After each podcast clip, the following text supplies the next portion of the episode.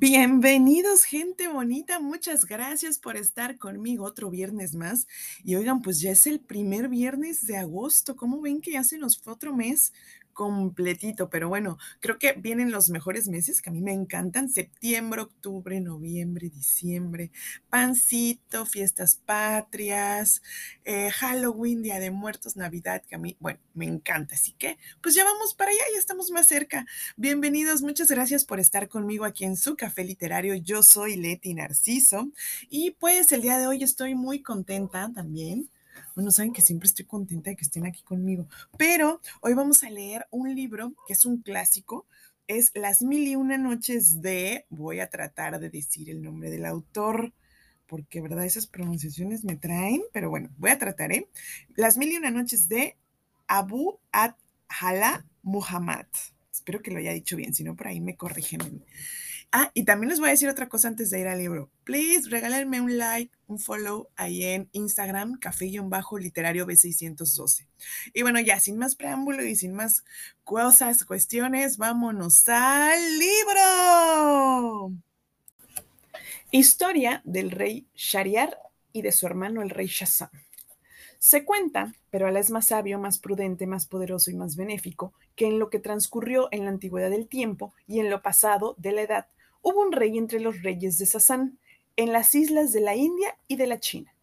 Era dueño de ejércitos y señor de auxiliares de, servidores de un séquito numeroso. Tenía dos hijos y ambos eran heroicos jinetes, pero el mayor valía más aún que el menor. El, mayor reinó en los países, gobernó con justicia entre los hombres y por eso le querían los habitantes del país y del reino. El rey se llamaba Shariar. Su hermano se llamaba Chazam era el rey de Samarcada al-Aham. Siguiendo las cosas el mismo curso, residieron cada uno en su país y gobernaron con justicia sus ovejas durante 20 años, y llegaron ambos hasta el límite del desarrollo y el florecimiento. No dejaron de ser así hasta que el mayor sintió venementes deseos de ver a su hermano. Entonces ordenó a su visir que partiera y regresara con él. El visir contestó, escucho y obedezco. Partió pues y llegó felizmente a la gracia de Alá. Entró en la casa de Shazam, le transmitió la paz, le dijo que el rey Shariar deseaba ardientemente verlo y que el objeto de su viaje era invitarlo a visitar a su hermano. El rey Shazam contestó, escucho y obedezco. Dispuso los preparativos de la partida, mandando sacar sus tiendas, sus camellos y sus mulas y que salieran sus servidores y sus auxiliares. Nombró a su visir gobernador del reino y salió en demanda de las, de las camarcas de su hermano. Pero a medianoche recordó una cosa que había olvidado. Volvió a su palacio secretamente y se encaminó a los aposentos de su esposa, a quien pensaba encontrar triste y llorando por su ausencia. Grande fue pues su sorpresa al hallarla departiendo con gran familiaridad con un negro, esclavo entre los esclavos. Al ver tal desacato, el mundo se oscureció entre sus ojos y dijo, si es, si ha sobrevenido esto cuando apenas acabo de dejar la ciudad, ¿cuál sería la conducta de esta esposa si me ausento algún tiempo para estar con mi hermano?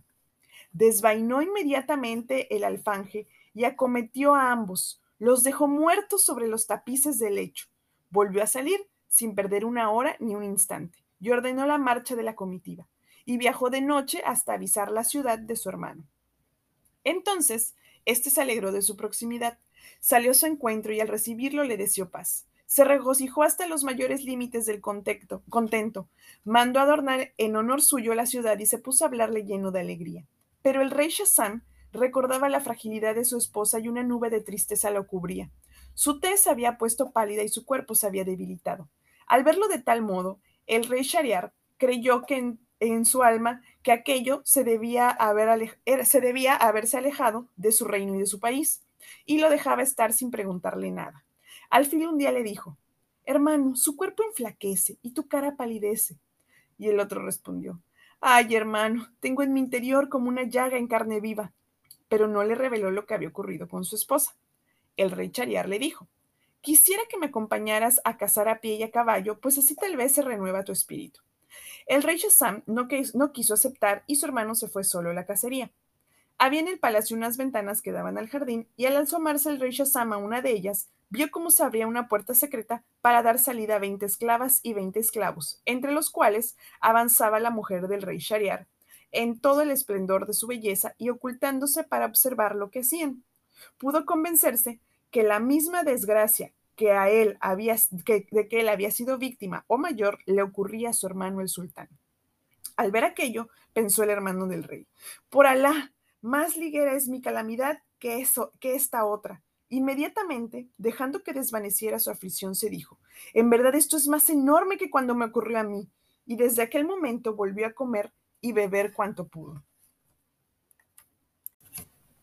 Después de esto, su hermano el rey volvió de su excursión y ambos se desearon la paz inmediatamente.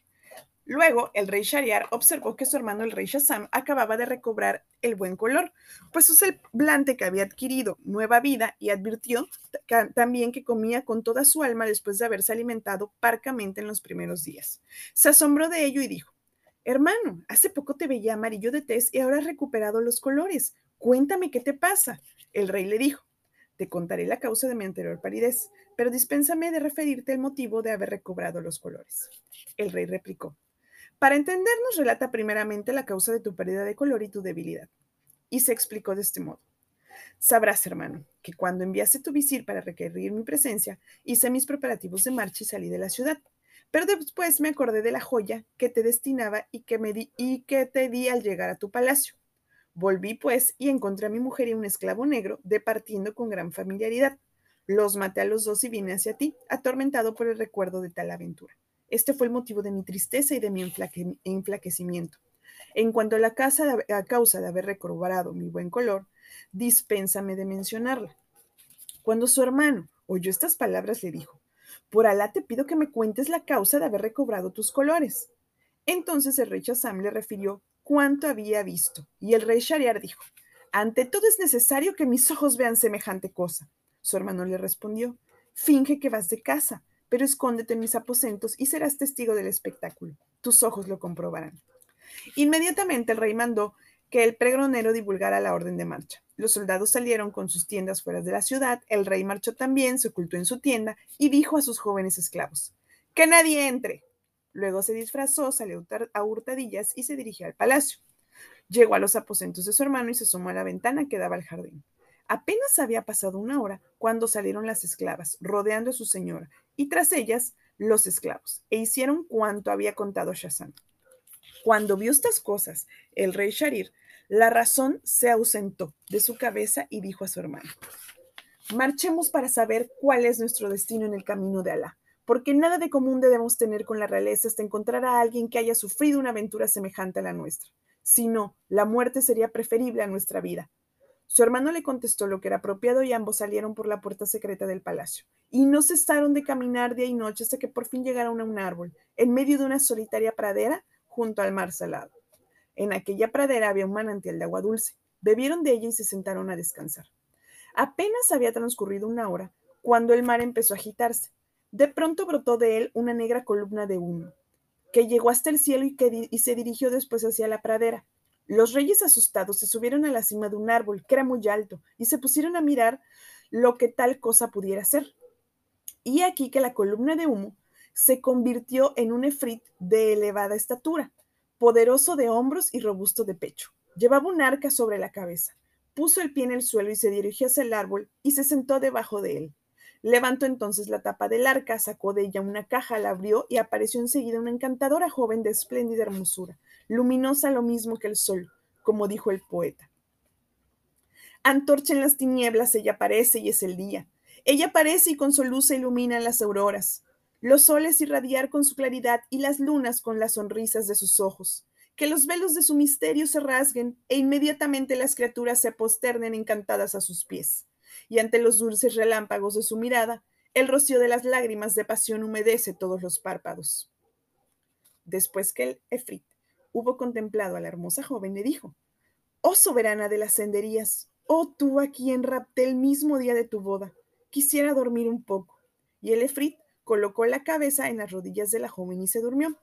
Entonces la joven levantó la cabeza hacia la copa del árbol y vio ocultos en las ramas a los dos reyes. Enseguida apartó de sus rodillas la cabeza del efrit, la puso en el suelo y les dijo por señas, bajen y no tengan miedo de él. Por señas le respondieron, por Alá sobre ti, dispénsanos de acto tan peligroso. Ella les dijo, por Alá sobre ustedes, bajen enseguida si no quieren que avise el Efrit que les dará la peor muerte. Entonces, asustados, bajaron hasta donde ella estaba. La joven los tomó de las manos, se internó con ellos en el bosque y les exigió algo que no pudieron negarle. Una vez estuvieron cumplidos sus deseos, sacó del bolsillo un saquito y de este collar compuesto de 570 sortijas con sellos y les preguntó, ¿Saben lo que es esto? Ellos contestaron, no lo sabemos. Entonces les explicó la joven. Los dueños de estos anillos hicieron lo mismo que ustedes junto a los cuernos insensibles de este Frit, de suerte que me tendrán que dar sus anillos.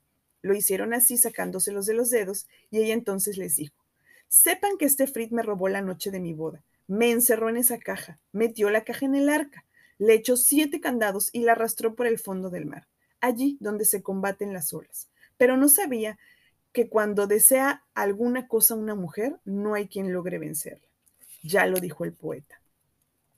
Amigo, no te fíes de la mujer, ríe de, sus promesas. Su buen o mal humor depende de sus caprichos. Prodigan amor falso cuando la perfidia las llena y forman como la trama de sus vestidos. Recuerda respetuosamente las palabras de Yusuf. Y no olvides que Elvis, que Elvis hizo que expulsaran a Adán por causa de la mujer. No te confíes, amigo, es inútil. Mañana en aquella que creas más segura sucederá el amor más puro, una pasión loca. Y no digas, si me enamoro evitaré las oscuras de los enamorados, no lo digas. Sería verdaderamente un prodigio único ver salir a un hombre sano y salvo de la seducción de las mujeres. Los dos hermanos, al oír estas palabras, se maravillaron hasta más no poder y se dijeron uno al otro, si este es un efrit y a pesar de su poderío le han ocurrido cosas más enormes que a nosotros, esta aventura debe consolarnos. Inmediatamente se despidieron de la joven y regresaron cada uno a su ciudad. En cuanto al rey Shariar entró en su palacio, mandó a degollar a su esposa, así como a los esclavos y esclavas. Después, persuadió de que no existía mujer alguna de cuya fidelidad pudiera estar seguro. Resolvió desposarse cada noche con una y hacerla degollar apenas alboreara el siguiente día. Así estuvo haciendo durante tres años, y todo eran lamentos y voces de horror. Los hombres huían con las hijas que les quedaban. En esta situación, el rey mandó al visir que, como de costumbre, le trajera una joven. El visir, por más que buscó, no pudo encontrar ninguna y regresó muy triste a su casa con el alma llena de miedo ante el furor del rey. Pero este visir tenía dos hijas de gran hermosura, que poseían todos los encantos, todas las perfecciones y eran de una delicadeza exquisita. La mayor se llamaba Sheresada y el nombre de la menor era Doniasiada. La mayor, Sheresada, había leído libros, los anales, las leyendas de los reyes antiguos y las historias de los pueblos pasados. Dicen que poseía también mil libros de crónicas referentes a los pueblos de las edades remotas, a los reyes de la antigüedad y sus poetas, y que era muy elocuente y daba gusto oírla. Al ver a su padre le habló así.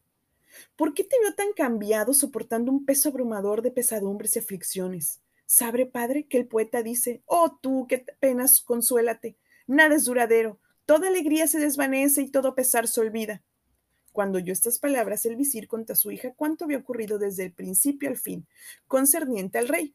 Entonces le dijo Cherezada, por Alá, padre, cásame con el rey, porque si no me mata, seré la causa del rescate de las hijas de los musulmanes y podré salvarlas de entre las manos del rey.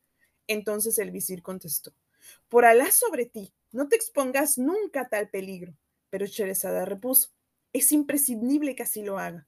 Entonces le dijo a su padre, cuidado, no te ocurra lo que les ocurrió al asno y al buey con el labrador. Escucha su historia. Cuando Cherezada, hija del visir, hubo oído este relato, insistió nuevamente en su ruego. Padre, de todos modos quiero que hagas lo que te he pedido. Entonces el visir, sin replicar nada, mandó que prepararan el ajuar de su hija y marchó a comunicar la nueva al rey Shariar. Mientras tanto, Sherezada decía a su hermana Doña te mandaré llamar cuando esté en el palacio. Y así que llegues y veas que el rey ha terminado de hablar conmigo, me dirás, hermana, cuenta alguna historia maravillosa que nos haga pasar la noche. Entonces yo no agarraré cuentos, que siquiera la serán la causa de la emancipación de las hijas de los musulmanes. Fue a buscar después el visir y se dirigió con ella hacia la morada del rey. El rey se alegró muchísimo al ver que Cherezada, al ver a Cherezada y preguntó a su padre: ¿Es esta la que yo necesito? Y el visir dijo respetuosamente: Sí, lo es. Pero cuando el rey quiso acercarse a la joven, ésta se echó a llorar y el rey le dijo, ¿Qué te pasa? Ella contestó, Oh rey poderoso, tengo una hermanita de la cual quisiera despedirme. El rey mandó a buscar a la hermana y vino Doña Sada. Después empezaron a conversar y Doña Sada dijo entonces a Sherezada, Hermana, por ala sobre ti, cuéntanos una historia que nos haga pasar la noche. Y Sherezada contestó, de buena gana y con un debido homenaje, si es que me lo permite este rey tan generoso dotado de tan buenas maneras. El rey, al oír esas palabras, como no hubiera ningún sueño, se prestó de buen grado a escuchar la narración de Sherezada. Y Sherezada, aquella primera noche, empezó su relato con la historia que sigue. Historia, historia del mercader y el efrit. Sherezada dijo, He llegado, a saber, oh rey afortunado, que hubo un mercader entre los mercaderes, dueño de numerosas riquezas y de negocios comerciales en todos los países. Un día montó a caballo y salió para ciertas comarcas a las cuales lo llamaban los negocios. Como el calor era sofocante, se sentó debajo de un árbol y echando mano al saco de provisiones, sacó unos dátiles y cuando los hubo comido tiró a lo, lejos los huesos. Pero de pronto se le apareció un efrit de enorme estatura, que, blandiendo una espada, llegó hasta el mercader y le dijo, Levántate para que yo te mate como has matado a mi hijo. El mercader repuso, Pero, ¿cómo he matado yo a tu hijo? y contestó el efrit, Al arrojar los huesos dieron en el pecho de mi hijo y lo mataron. Entonces, dijo el mercader, considera, oh gran Efrit, que no puedo mentir siendo como soy un creyente. Tengo muchas riquezas, tengo hijos y esposa, y además guardo en mi casa depósitos que me confiaron. Permíteme volver para repartirlo lo de cada uno, y te vendré a buscar en cuanto lo haga. Tienes mi promesa y mi juramento de que volveré enseguida a tu lado, y tú entonces harás de mí lo que quieras. Al es fiador de mis palabras. El Efrit, teniendo confianza en él, dejó partir al mercader, y éste volvió a su tierra, arregló sus asuntos y dio a cada cual lo que le correspondía. Después contó a su mujer e hijos lo que había ocurrido y se echaron todos a llorar, los parientes, las mujeres, los hijos. Después el mercader hizo testamento y estuvo con su familia hasta el final del año. Al llegar este término, se resolvió a partir y tomando su sodario bajo el brazo, dijo adiós a sus parientes y vecinos y se fue muy contra su gusto. El mercader siguió su camino hasta que llegó al jardín en cuestión, y el día en que llegó era el primer día del año nuevo. Y mientras estaba sentado llorando su desgracia, he aquí que un jeique se dirigió hacia él, hacia él llevando una gacela encadenada. Saludó al mercader, le deseó una vida próspera y le dijo, ¿por qué razón estás parado y solo en este lugar tan frecuentado por los efrits? Entonces el mercader le contó lo que había ocurrido con el efrit y la causa de haberse detenido en aquel sitio. Y el jaque, dueño de la gacela, se asombró grandemente y dijo, Por Alá, oh hermano, tu fe es grande y tu historia es tan prodigiosa, que si se escribiera con una aguja en el ángulo interior de un ojo, sería motivo de reflexión para el que sabe reflexionar respetuosamente. Después, sentándose a su lado, prosiguió, Por Alá, oh mi hermano, no te dejaré hasta que veamos lo que te ocurre con el efrit. Y allí se quedó efectivamente conversando con él y hasta pudo ayudarlo cuando se desmayó de terror presa de una aflicción muy honda y de crueles pensamientos. Seguía allí el dueño de la gacela cuando llegó un segundo Heike, que se dirigió a ellos con dos lebreles negros. Se acercó, les deseó la paz y les preguntó la causa de haberse parado en aquel lugar frecuentado por los efrits. Entonces ellos refirieron la historia desde el principio hasta el fin, y apenas se había sentado cuando un tercer Heike se dirigió hacia ellos, llevando una mula de color de estorno. Les deseó la paz y les preguntó por qué estaban sentados en aquel sitio. Los otros contaron la historia desde el principio hasta el fin, pero no es de ninguna utilidad repetirla. A todo esto, se levantó un violento torbellino de polvo en el centro de aquella pradera. Descargó una tormenta, se disipó después el polvo y apareció Lefrit con un alfanje muy afilado en una mano y brotándole chispas en los ojos. Se acercó al grupo y dijo levantando al mercader. Ven para que yo te mate como tú mataste a aquel hijo mío que era el aliento de mi vida y el fuego de mi corazón. Entonces echó a llorar, y el mercader y los tres jeiques empezaron también a llorar, a gemir y a suspirar. Pero el primero de ellos, el dueño de la gacela, acabó por tomar ánimos y besando la mano del Efrid le dijo, Oh Efrid, jefe de los Efrid y de su corona, si te cuento lo que me ocurrió con esta gacela y te maravilla mi historia, ¿me recompensarás con el tercio de la sangre de este mercader? Y el Efrid dijo, Verdaderamente que sí, venerable Heike. Si me cuentas la historia y yo la encuentro extraordinaria, te concederé el tercio de esa sangre. Cuento del primer Heike. El primer jeique dijo, Sabe, oh gran Efrit, que esta gacela era la hija de mi tío, carne de su carne y sangre de su sangre. Cuando esta mujer era todavía muy joven, nos casamos y vivimos juntos cerca de 30 años, pero Alá no me concedió tener de ella ningún hijo. Por eso tomé una concubina que gracias a Alá me dio un hijo varón más hermoso que la luna cuando sale. Tenía unos ojos magníficos, unas cejas que se juntaban y sus miembros eran perfectos. Creció poco a poco hasta llegar a los 15 años. En aquella época tuve que marchar a una población lejana donde reclamaban mi presencia un gran negocio de comercio. La hija de mi tío, o sea, esta gacela, estaba iniciada desde entonces, desde su infancia en la brujería y el arte de los encantamientos. Con la ciencia de su magia transformó a mi hijo en ternerillo y a su madre la esclava en una vaca, y los entregó al mayoral de nuestro ganado. Después de bastante tiempo, regresé del viaje, pregunté por mi hijo y por mi esclava, y la, y la hija de mi tío me dijo, tu esclava ha muerto y tu hijo se escapó y no sabemos de él. Entonces durante un año estuve bajo el peso de la aflicción de mi corazón y el llanto de mis ojos. Llegada la fiesta anual del Día de los Sacrificios, ordené al mayoral que me reservara una de las mejores vacas y me trajo la más gorda de todas, que era mi esclava encantada por esta gacela. Remangado mi brazo, levanté los faldones de la túnica y ya me disponía al, sacrificio, cuchillo en mano, cuando de pronto la, la vaca prorrumpió en lamentos y derramaba lágrimas abundantes. Entonces me detuve y la entregué al mayoral para que la sacrificara, pero al desollarla no se le encontró ni carne ni grasa, pues solo tenía los huesos y el pellejo. Me arrepentí de haberla matado, pero ¿de qué servía ya el arrepentimiento? Se la di al mayoral y le dije, tráeme un becerro bien gordo. Y me trajo a mi hijo convertido en ternero. Cuando el ternero me vio, rompió la cuerda, se me acercó corriendo y se revolcó a mis pies, pero con qué lamentos, con qué llantos. Entonces tuve piedad de él y le dije al mayoral, tráeme otra vaca y deja con vida este ternero. En este punto de su narración, vio Sherezada que iba a amanecer y se cayó discretamente sin aprovecharse más del permiso. Entonces su hermana, doña Sada, dijo, Oh, hermana mía, cuán dulces y cuán sabrosas son tus palabras llenas de delicia. Sherezada contestó, pues nada son comparados con los que le podía contar la noche próxima, si vivo todavía y el rey quiere conservarme. Y el rey dijo para sí, por Alá, no la mataré hasta que haya oído la continuación de la historia. Luego marchó el rey a presidir su, su tribunal y vio llegar al visir que llevaba debajo del brazo un sudario para Sherezada, a la cual creía muerta. Pero nada le dijo de esto el rey y siguió administrando justicia, designando a unos para los empleos, destituyendo a otros hasta que acabó el día y el visir se fue perplejo con él en el colmo del asombro al saber que su hija vivía. Cuando hubo terminado el diván, el rey Shariar volvió a su palacio. Y cuando llegó a la segunda noche de anisada, dijo a su hermana Sherezada, Oh, hermana mía, te ruego que acabes la historia del mercader y el efrit. Y Sherezada respondió, de todo corazón y como debido homenaje, siempre que el rey me lo permita. Y el rey ordenó, puedes hablar. Ella dijo, He llegado a saber, oh rey afortunado dotado de ideas justas y rectas, que cuando el amanecer vio llorar al ternero se estremeció su corazón y vio al mayoral, deja ese ternero con el, con el ganado. Y a todo esto el efrit se asombraba prodigiosamente de esta historia asombrosa, y el jeique, dueño de la gacela, prosiguió de este modo. Oh señor de los reyes de los Efrit, todo esto aconteció. La hija de mi tío, esta gacela, se encontraba allí mirando y decía, debemos sacrificar ese ternero tan gordo. Pero yo, por lástima, no podía decidirme y mandé al mayoral que, que de nuevo se lo llevara, obedeciéndome él.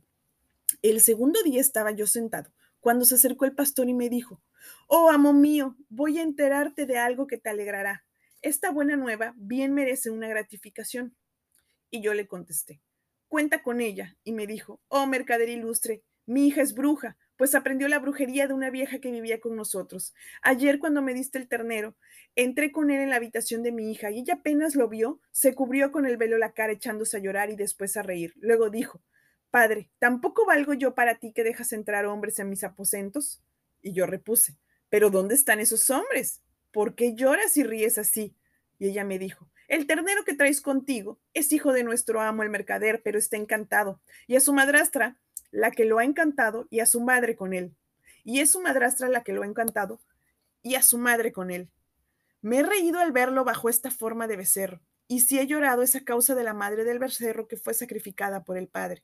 Estas palabras de mi hija me sorprendieron mucho y aguardé con impaciencia que volviera la mañana para venir a enterarte de todo. Cuando oí, oh poderoso Efrit, prosiguió el jeique, Lo que me decía el mayoral, salí con él a toda prisa y sin haber bebido vino, me creí embriagado por el inmenso júbilo y por la gran felicidad que sentía al recobrar a mi hijo. Cuando llegué a casa del mayoral, la joven me deseó la paz y me besó la mano, y luego se me acercó el ternero revolcándose a mis pies. Pregunta entonces a la hija del mayoral, ¿Es cierto lo que afirmas de este ternero? Y ella dijo, cierto sin duda alguna, es tu hijo, la llama de tu corazón. Y le supliqué, oh gentil y caritativa joven, si desencantas a mi hijo te daré cuantos ganados y fincas tengo al cuidado de tu padre. Sonrió al oír estas palabras y me dijo, solo aceptaré la riqueza con dos condiciones. La primera, que me casaré con tu hijo, y la segunda, que me dejarás encantar y aprisionar a quien yo desee. De lo contrario, no respondo de mi eficacia contra las perfidias de tu mujer. Como yo oí, oh poderoso Efir, las palabras de la hija del mayoral, le dije, sea, y por añadidura tendrás las riquezas que tu padre me administra. En cuanto a la hija de mi tío, te permito que dispongas de su sangre. Apenas escuchó ella mis palabras, tomó una cacerola de cobre llenándola de agua y pronunciando sus conjuros mágicos. Después roció con el líquido al ternero y le dijo, si Alá te creó ternero, sigue ternero sin cambiar de forma. Pero si estás encantado, recobra tu figura primera con el permiso de Alá el Altísimo. E inmediatamente el ternero empezó a agitarse y volvió a adquirir la forma humana. Entonces, arrojándome en sus brazos, lo besé y luego le dije, por Alá sobre ti, cuéntame que la hija de mi tío hizo contigo y con tu madre. Y me contó cuánto les había ocurrido. Y yo dije entonces, ah, hijo mío, Alá, dueño de mis destinos, reservaba a alguien para salvarte y salvar tus derechos. Después de esto, Bonefrit casé a mi hijo con la hija del mayoral, y ella, merced a su ciencia de brujería, encantó a la hija de mi tío transformándola en esta gacela que tú ves. Al pasar por aquí me encontré con estas buenas gentes. Les preguntaba qué hacían y por ella supe lo ocurrido con este mercader y hube de sentarme para ver lo que pudiera sobrevivir y esta es mi historia. Entonces, exclamó Leofrit, historia realmente muy asombrosa. Por eso te concedo como gracia el tercio de la sangre que me pides. En ese momento se acercó el segundo Heik, el de los dos lebreles negros, y dijo, Y ya no vamos a escuchar la siguiente historia del otro Heike, para que, pues bueno, ya saben, eh, porque se nos acaba el tiempo, no me gusta hacerlo muy largo, pues que sé que le va a ser un poquito tedioso, y también para que se queden con la curiosidad. Y bueno, que tenemos aquí Sherezada, que se sacrifica para poder salvar a las demás damas del reino, para que no las pueda matar el rey. Entonces, ¿qué hace ella? Por eso son las, se llaman las mil y una noches, empieza a contar historia tras historia tras historia para mantener al rey eh, en una expectativa y en el de, bueno, no te voy a matar porque ¿qué va a pasar? ¿Y qué va a pasar? ¿Y qué va a pasar? Eh, dentro de estas historias que cuenta Sherezada, podemos encontrar muchas que son, este, pues, famosas, por ejemplo, la historia de Simba del Marino, la historia de Aladino y la lámpara mágica, la de Alibaba y los 40 ladrones, entre, bueno, este, muchas otras, porque pues son las mil y una noches, ¿verdad? Pero pues, este, por la longitud de esas historias, pues decidí no, no mencionarlas en este, en este episodio. Tal vez las toquemos después, más adelante. Ustedes díganme qué les gustaría. En el Instagram, acuérdense que es café-literario B612. Yo soy Leti Narciso, es un placer estar con ustedes, espero que les haya gustado. Nos escuchamos la próxima semana, todos los viernes, acuérdense, a partir de las 6 de la mañana yo estoy con ustedes. Muchos besos, descansen, los quiero, bye.